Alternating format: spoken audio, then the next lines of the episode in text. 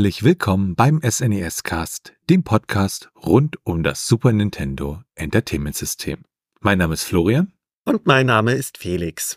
In der heutigen Episode des SNES Cast behandeln wir nicht wie sonst üblich Spiele rund um das SNES, sondern nachdem drei Episoden ausgestrahlt worden sind, widmen wir uns ja anderen Themen wie rund um die Community, die Hardware oder auch die Geschichte. Und im ersten Teil widmen wir uns hier den gesammelten Fragen, den Hinweisen und dem Feedback der vergangenen Episoden. Hannes schreibt dabei, dass wir bei den technischen Daten immer vom PCB reden und würde gerne wissen, was das bedeutet bzw. beinhaltet. Ja, und an der Stelle ähm, wir reden ja dann immer davon, wir gucken uns die Hardware, also den PCB an und PCB bedeutet da einfach Printed Circuit Board oder im Deutschen einfach die Leiterplatte. Das ist ja meistens aus so einem äh, äh, phaseverstärkten Kunststoff gemachtes etwas. Meistens sind sie grün, aber das muss nicht unbedingt sein. Und ähm, da hat man dann halt Leiterbahnen drauf, äh, entsprechende Löcher, wo man halt Dinge reinlöten kann, wie bestimmte Bauteile etc. Und ähm, ja, was praktisch in so einer Cartridge drin ist, ist dann halt diese Leiterplatte bestückt mit den entsprechenden Bauteilen und die gucken wir uns halt an, äh, lesen da die entsprechenden Geschichten dann auf den ROM-Bausteinen auch aus. Und ja, das ist eigentlich das, was ein PCB dann sozusagen ausmacht. Und wenn ihr Fragen Hinweise oder Feedback habt, dann könnt ihr uns auch gerne schreiben per Mail an info@snescast.de. Damit sind wir dann beim aktuellen Thema angelangt. Heute wollen wir über Nier reden, einen Entwickler, der viel für die SNES-Emulation getan hat. Da schauen wir uns im nächsten Schritt einmal die Biografie ein wenig näher an. Janir, der äh, auch unter dem Namen Bio oder äh, mit seinem bürgerlichen Namen David Kirk Jinder gehießen hat, äh, war 2004 bis 2021 halt wirklich sehr, sehr viel in der ganzen Emulationsszene und auch in der Entwicklung ähm, tätig und hat in der Zeit sehr, sehr viel ähm, ja auch entsprechend gemacht. Und da schauen wir uns mal so ein bisschen das Ganze an.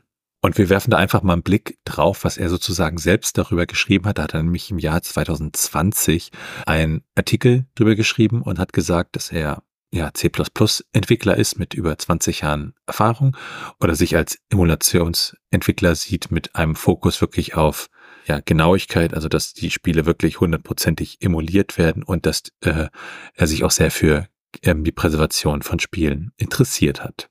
Als Teenager hat er da, ja, wie viele andere wahrscheinlich auch, hat festgestellt, dass äh, Final Fantasy V ein Spiel ist, was nicht lokalisiert wurde im Westen und hat sich dann damals eine Kopie dieses Spiels besorgt und ähm, ist dann auch ja erstmalig sozusagen im Internet äh, debütiert, nannte er das unter dem Namen Shadow und hat sich dann in so eine ja Fan-Translation-Gruppe eingebracht, äh, wo es halt darum ging, Spiele, vor allem Rollenspiele ins Englische zu übersetzen. Und das war dann für ihn so eine Art, ja, Erweckungserlebnis an der Stelle.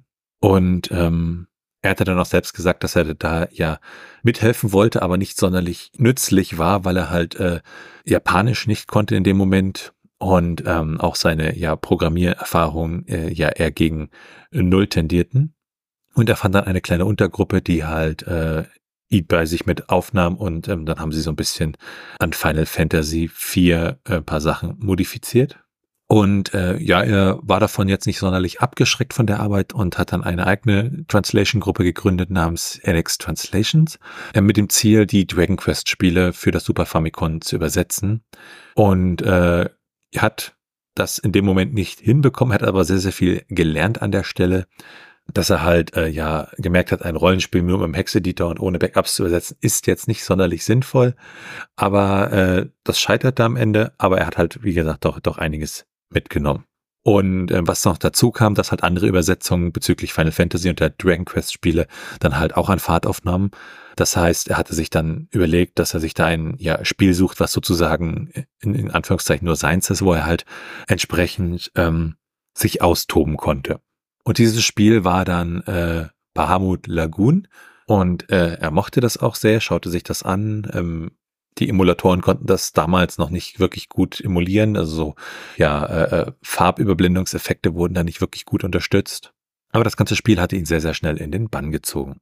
Und so hat er dann 1998 eine äh, ja, neue Übersetzungsgruppe namens Starsoft gegründet und Ziel war halt die Übersetzung von Bahamut Lagoon ähm, vom Japanischen ins Englische. Und er brachte sich dann halt das Programmieren bei und äh, da war so die Hoffnung hinter, dass er dann ähm, ja das ganze Tooling sozusagen dafür schreiben konnte für diese Übersetzung.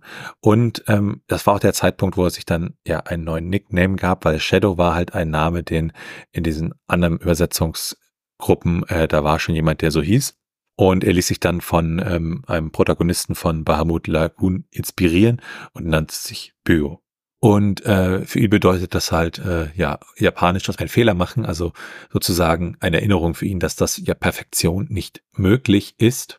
Und dann ging es halt los. Ähm, er hatte dann ein kleines Team, die hatten halt entsprechend viel äh, Motivation, das zu tun, aber sie hatten halt relativ wenig Programmiererfahrung. Aber sie hatten es trotzdem geschafft, einige Menüs des Spiels zu lokalisieren und ähm, sie haben dann äh, ja die Aufmerksamkeit von Luis Bontes, einem Autor eines äh, Editors namens Naga, erregt. Und der zeigte dann so ein bisschen den Leuten, wie man das mit Assembler-Programmierung macht. Und dieser Luis hatte dann auch ein paar Sachen eingebaut und damit konnten sie dann die Prolog-Sequenz des Spiels übersetzen. Am Ende waren sie hier an der Stelle auch nicht wieder gut genug, aber er war doch sehr inspiriert und arbeitete weiter in dem Spiel und äh, ja, brachte sich dann selbst das Programmieren in Assembler bei, weil er halt gesehen hatte, also Bio hatte dann halt gesehen, dass man sozusagen dann ähm, mit dem Assembler halt relativ weit kommt und das Spiel dann umprogrammieren kann, wenn es die Übersetzung entsprechend erfordert.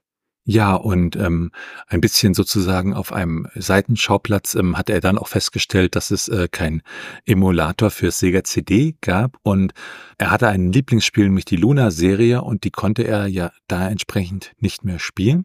Und dann hatte er halt gesehen, dass da jemand einen äh, Sega CD-Emulator entwickeln möchte und äh, der war auch auf der Suche nach Hilfe. Und seine Idee war da so ein bisschen an der Benutzeroberfläche zu arbeiten und dabei entsprechend etwas äh, ja zu lernen. Und auch das Projekt verlief halt im Sande, weil halt ja entsprechend die Erfahrung da so ein bisschen fehlte. Und ähm, ein weiterer ROM-Hacker mit dem Namen Kamedo kam dann entsprechend und hat auch an Bahamut Lagoon gearbeitet und ähm, hat das Ganze entsprechend ja äh, mit ihm zusammen gemacht. Die beiden kamen gut miteinander aus. Das Problem der beiden war, sie konnten halt beide nicht wirklich gut Japanisch und haben dann die Hilfe von äh, Clyde Mandelin ja in Anspruch genommen. Nia war damals halt 16 Jahre alt und war dann so ein bisschen eigensinnig und das hat dann so die Zusammenarbeit so ein bisschen kaputt gemacht, wo er dann für sich auch gesagt hat, dass äh, er sozusagen die Schuld daran trug, dass die Bemühungen ja nicht fruchteten. Das war aber kein Grund aufzugeben und er war ja auch ein großer Freund von Dragon Quest. Und dabei hat er festgestellt, dass die Fanübersetzung für Dragon Quest V da nicht mehr so wirklich aktiv betreut wurde. Er wagte sich dann an das Spiel heran. Wie er selbst so schön gesagt hatte, brauchte er dringend den ersten Sieg nach seinen Misserfolgen. Durch Zufall hat er jemanden gefunden, der ihm bei der Übersetzung des Textes geholfen hat, was dazu führte, dass er zehn Stunden am Tag, sieben Tage die Woche programmiert hat. Und nach zwei Monaten war das Spiel dann komplett auf Englisch übersetzt. Einen weiteren Monat hat er dann noch investiert, um das Ganze aufzupolieren, also den Code aufzupolieren. Und mitunter hat er ein wenig an der Übersetzung noch gefeilt, also die letzten Feinheiten da ergänzt. Im November 2001 war das Ganze dann fertig, aber die andere Fangruppe war auch fertig und er sagte dann ganz suffisant, diese Verdopplung der Arbeit hätte man eigentlich vermeiden können. In der Zeit hat er jedoch sehr viel gelernt, auch was seine Programmierfähigkeiten angeht. Und laut seiner Aussage hat er auch gelernt, wie Zusammenarbeit besser funktioniert. Ja, und er hatte dann in seinem Tooling auch einen Emulator für die CPU U des SNES e und dann dachte er sich, okay, äh, er probiert mal einen SNES-Emulator zu erstellen. Er hatte dann sozusagen einen Emulator geschrieben, der konnte auch einige Humbu-Demos ausführen, aber er hat dann schlussendlich aufgegeben. Und schlussendlich 1998 ist ihm dann das Spiel äh, Langweiser aufgefallen. Und äh, da gab es dann auch eine bewegte Geschichte, dass einige Leute da schon dran gearbeitet haben. Und schlussendlich hat er sich dann mit äh, Derek Sobodesh zusammengetan und sie haben dann halt äh, diese Übersetzung verbessert, das übersetzt ähm, und er hat ihm auch sehr viel über ja Qualität und Feinschliff beigebracht. Also Derek hatte das dann entsprechend näher beigebracht und ähm, hat er da auch sehr viel gelernt dann und ähm, am Ende haben sie halt mit äh, Langweiser ein wirklich ja eine Fanübersetzung wieder herausgebracht, die dann auch entsprechend qualitativ sehr hochwertig war. Er hat sich dann noch mit zwei weiteren Spielen beschäftigt. Äh, einmal Dai Kaiju Monogatari und äh, Tekkaman Blade. Und sie hatten ja dann diese Fanübersetzung von Langweiser und Tekken Blade äh, fertiggestellt und äh, besagter Derek hat dann einen ja SNES Kopierer gekriegt und mit denen kann man ja sozusagen dann das Ganze auch auf echter Hardware testen und das lief halt nicht gut. Weil das Problem der Emulatoren damals ist halt, die haben halt äh, ja relativ schlecht emuliert und die Hardware-Limitationen des Super Nintendos auch nicht mit emuliert. Und ähm, da schrieb er dann auch einen Artikel drüber, The State of Emulation. Und diese Kritik wurde relativ gut auch aufgenommen. Und das war dann auch der Beginn, ähm, ernsthaft äh, zu versuchen, einen Emulator zu schreiben. Und so wurde halt am 14. Oktober 2004 das BSNES-Projekt geboren. An dieser Stelle könnt ihr auch gerne nochmal in die Episode Emulatoren vom SNES-Cast reinhören, in dem wir halt Emulatoren dann entsprechend einmal besprochen haben. Und äh, dann war halt die Idee, Mother 3 zu übersetzen. Da hatte äh, Nier dann einen ARM7 äh, Cross-Assembler gebaut und das Projekt äh, funktionierte dann auch ganz gut. Und äh, wobei äh, Nier halt an der Stelle auch sagt, dass er da entsprechend nicht so eine große Rolle gespielt hat, aber durchaus seinen Anteil halt äh, ja geleistet hat. Er hatte auch bei anderen Übersetzungen mitgearbeitet, zum Beispiel Magical Drop, Dual Orb 2, ähm, Dragon Quest Geschichten. Und er hat auch anderen SNES-Programmierern äh, ja die Grundlagen der Assembler-Technik beigebracht, hat sozusagen das Schwert weitergereicht und hat auch nochmal an seiner Barmut äh, Lagoon Geschichte weitergemacht. Und in dieser ganzen Zeit äh, ging auch BSNES dann weiter und er hatte praktisch ja das Ziel hundertprozentiger Kompatibilität, aber hatte dann das Problem, dass er die SNES-Coprozessoren nicht ähm, ja emulieren konnte und hatte dann jemanden kennengelernt äh, unter dem Namen Dr. Decapitator. Und ähm, da geht's halt darum, beim Decappen wird halt äh, ja ein Chip Schicht für Schicht weggeätzt, um halt auf die innere Logik schließen zu können. Und äh, er hat dann entsprechend gesagt, okay, äh, Nier hat er mit ihm geredet und hat gesagt, lass uns das machen. Und ähm, für praktisch 250 Euro pro Chip hat er das dann sozusagen bezahlt, dass diese Chips dann entsprechend decapped wurden. Er selbst sagt dazu, dass das das Geschäft seines Lebens war, weil äh, ja das, das, das Decappen von Chips, das kostet eigentlich Zehntausende Dollar pro Chip im Normalfall. Also werden ja auch mit Chemikalien gearbeitet mit entsprechendem Aufwand. Und durch dieses Projekt dann konnten halt die Coprozessoren mit ihrer entsprechenden Firmware korrekt implementiert werden. Und damit war die Kompatibilität des BSNES-Emulators bei 100 Prozent. Ja, und dann äh, war einer dieser Coprozessoren, nämlich der ST018, das war ein ARM6 äh, Kern. Und da er den sozusagen emuliert hatte, hatte er damit ja aus Versehen einen Großteil des CPU-Codes für äh, den Game Boy Advanced fertig gemacht und hat auch Emulatoren für den Gameboy geschrieben, um halt den Super Gameboy Support entsprechend zu liefern. Und damit wurde BSNES e immer größer und äh, er hat ihn dann umgetauft in Heigen. Und dann war sozusagen BSNES e an der Stelle Geschichte und Heigen war sozusagen dann ein Multisystem-Emulator. Dieser ist mittlerweile dann auch äh, in, in Emulatoren wie Ares ähm, ja aufgegangen, wobei es auch Heigen noch gibt. Ja, und dann hatte äh, Nier auch etwas mit äh, Stephen Hawking zu tun, nämlich dass äh, die Prozessorarchitektur für den NEC UPD 7725, die halt in äh, Super Mario Kart und Pilot Wings verwendet wird, auch in dem äh, Speech Pros Text-to-Speech Modul verwendet wird. Und das wurde unter anderem ja benutzt von Stephen Hawking. Und ähm, seine Assistenten, nämlich Jonathan Wood und Peter Beni, haben sich dann entsprechend an Nier gewandt und äh, haben dann sozusagen äh, ja Code aus dem Heigen-Emulator verwenden können, um diesen SpeechPros-Emulator dann ja zu vervollständigen.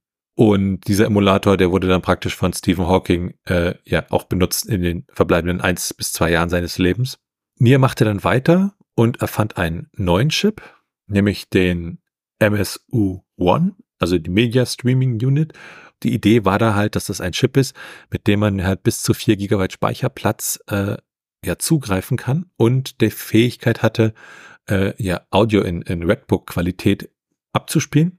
Und äh, das meint halt, Redbook ist halt die Definition äh, des, des CD-ROMs, beziehungsweise eine, eine Audio-CD. Und es war ihm halt bei dieser Entwicklung dieses ja in dem Moment noch virtuellen Chips halt wichtig, dass er wirklich äh, auch mit einem echten Super Nintendo funktionieren könnte, was dann später auch funktioniert hat, als man halt diese äh, SD2SNES Cartridges beziehungsweise die FX Pack Pro Cartridges gebaut hat. Und dann gab's halt immer mehr äh, Spiele, die dann halt das nutzten, um entsprechend die Soundtracks in CD-Qualität äh, ja auszuliefern für Super Nintendo-Spiele im Emulator beziehungsweise auf dem FX Pack Pro. Und man hat dann sogar Full-Motion-Videosequenzen äh, bei späteren Remakes gebaut. was dann auch eher zu einer Portierung des Laserdisc-Spiels Road Blaster auf den MSU1-Chip führte. Und auch das Spiel, was wir in der letzten Episode hatten, The Legend of Zelda Link to the Past, hat einen so entsprechenden MSU1-Patch. Ein weiteres Projekt war dann sein SNES e Preservation Projekt und ähm, da hat er sich dann halt angemacht, äh, ja die Spielebibliothek des Super Nintendo besser zu erhalten. Und die Idee war, jedes Spiel halt entsprechend zu kaufen und jede Revision einzuscannen und zu dokumentieren. Und äh, nachdem er die nordamerikanischen Spiele um 725 Stück entsprechend das gemacht hatte, hatte er die dann verkauft und fing dann an, das mit den japanischen Spielen entsprechend zu machen.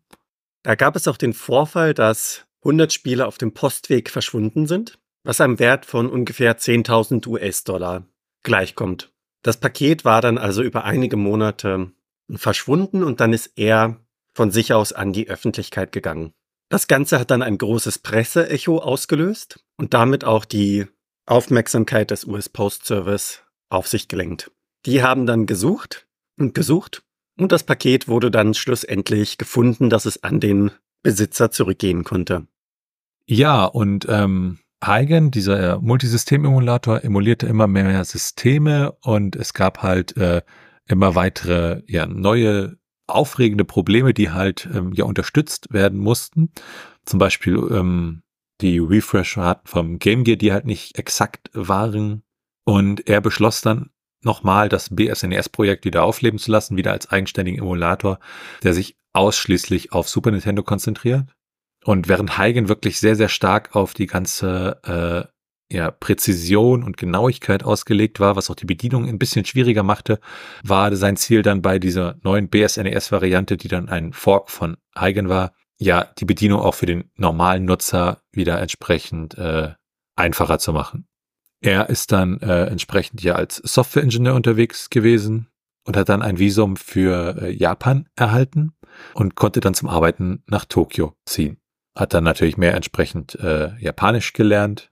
Und dann gab's auch äh, ja neue Entwicklungen beim BSNES, nämlich so ein ja, HD-Modus. Und er hatte dann auch den Wunsch und äh, die Idee, entsprechend ein, äh, eine Firma zu gründen, die halt anderen Firmen hilft, äh, ja ihren Katalog alter Spiele auf moderne Plattformen zu bringen. Also man sieht, er hat diesen Prozess vom ja Wunsch, ROMs zu übersetzen, halt Stück für Stück äh, immer weiter verfolgt, ähm, hat sich da immer weiter reingelegt, bis er das sozusagen dann äh, mehr oder weniger zur Perfektion trieb, was zum Beispiel die Kompatibilität beim BSNES ähm, anging.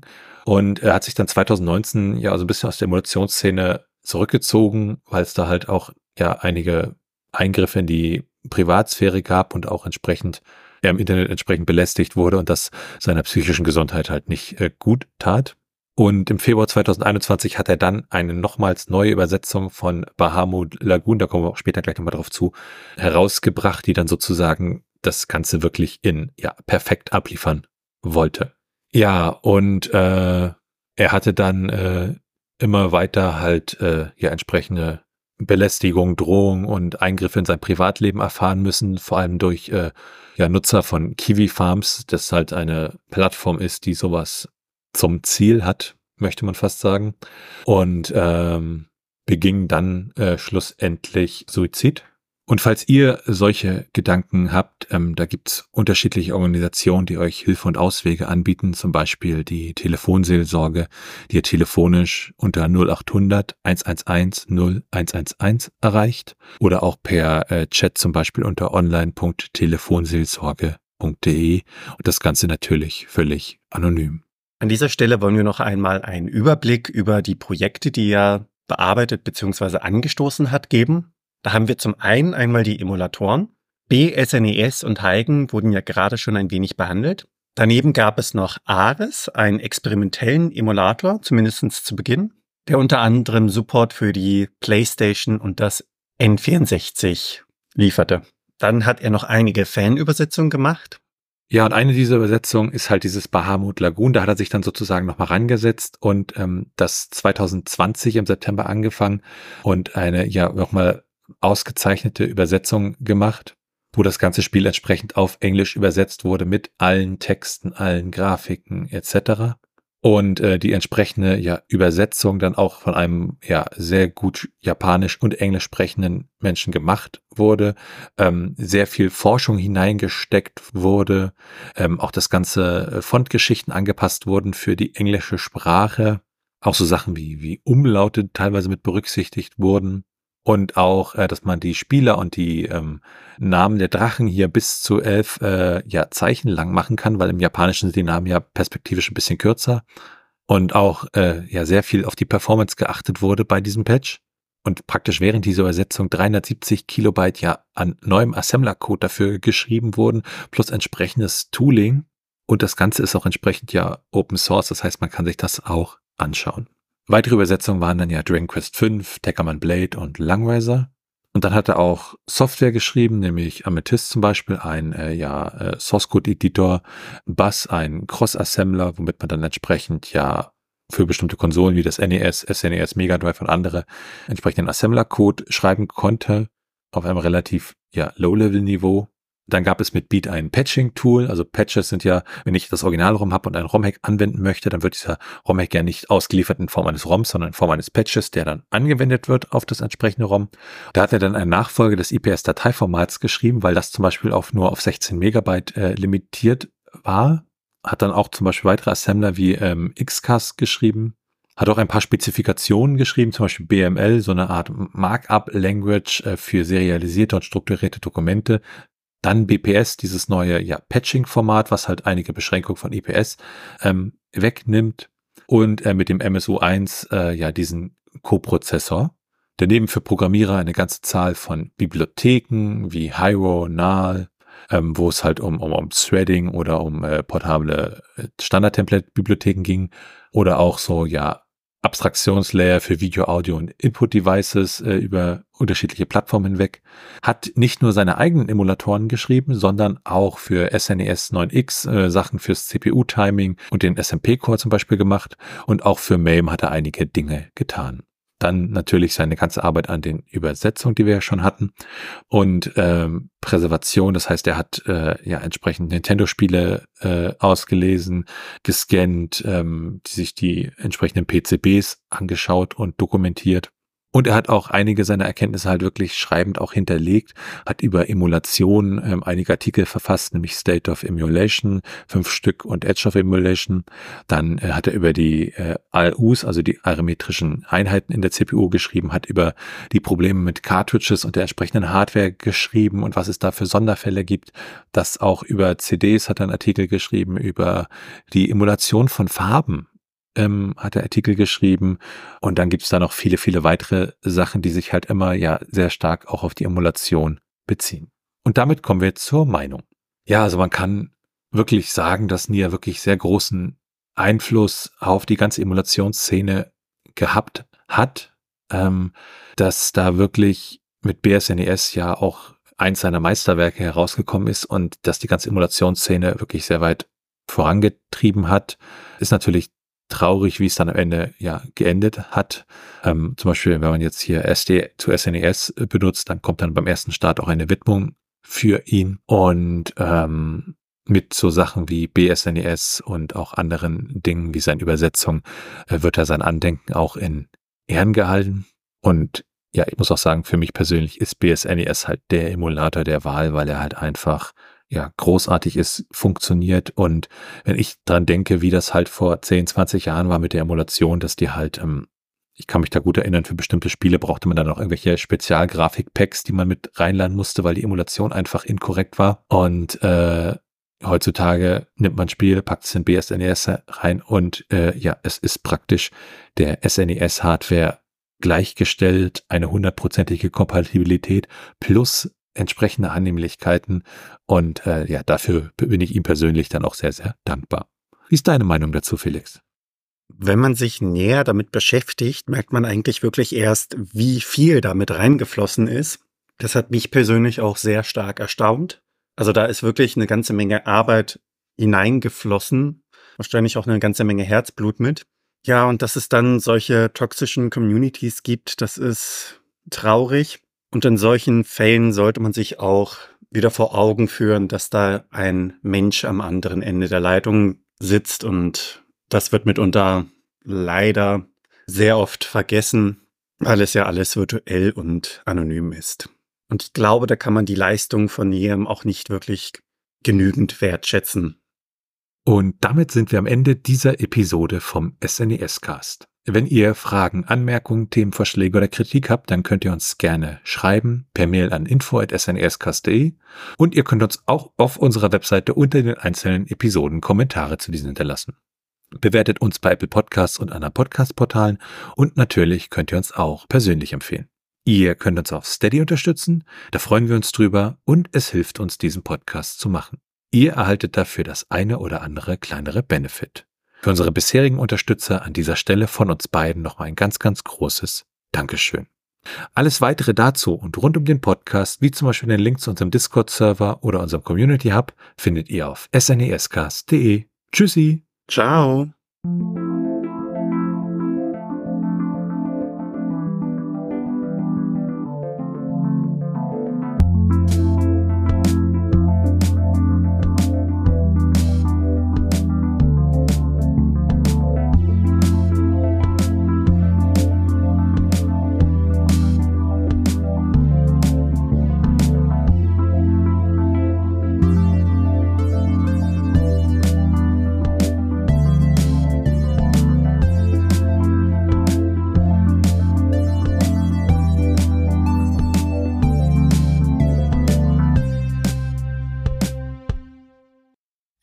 Produktion von Tone H. T1H.net